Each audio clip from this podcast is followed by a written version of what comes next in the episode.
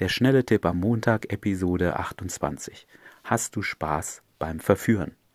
Frag dich bitte diese Woche mal bei jeder Sache, die du beim Verführen vornimmst, ob du wirklich Spaß daran hast. Und wenn du keinen Spaß bei einer Sache hast, wie kannst du dahin kommen? Denn ich glaube, langfristiger Erfolg, langfristig etwas zu tun, schaffst du nur, wenn du auch Spaß daran hast. Fällt es dir schwer, Frauen auf der Straße anzusprechen? Musst du dich immer irgendwie selber überwinden, rauszugehen? Dann frag dich doch, was du anders machen kannst. Vielleicht funktioniert Online-Dating für dich besser. Vielleicht gefallen dir manche Situationen besser, wo die Frau sitzt oder genau andersrum, wo die Frau läuft.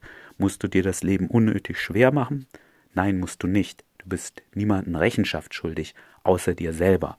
Also fang bitte an, darüber nachzudenken, wo kannst du mehr Spaß haben und wie kannst du das umsetzen.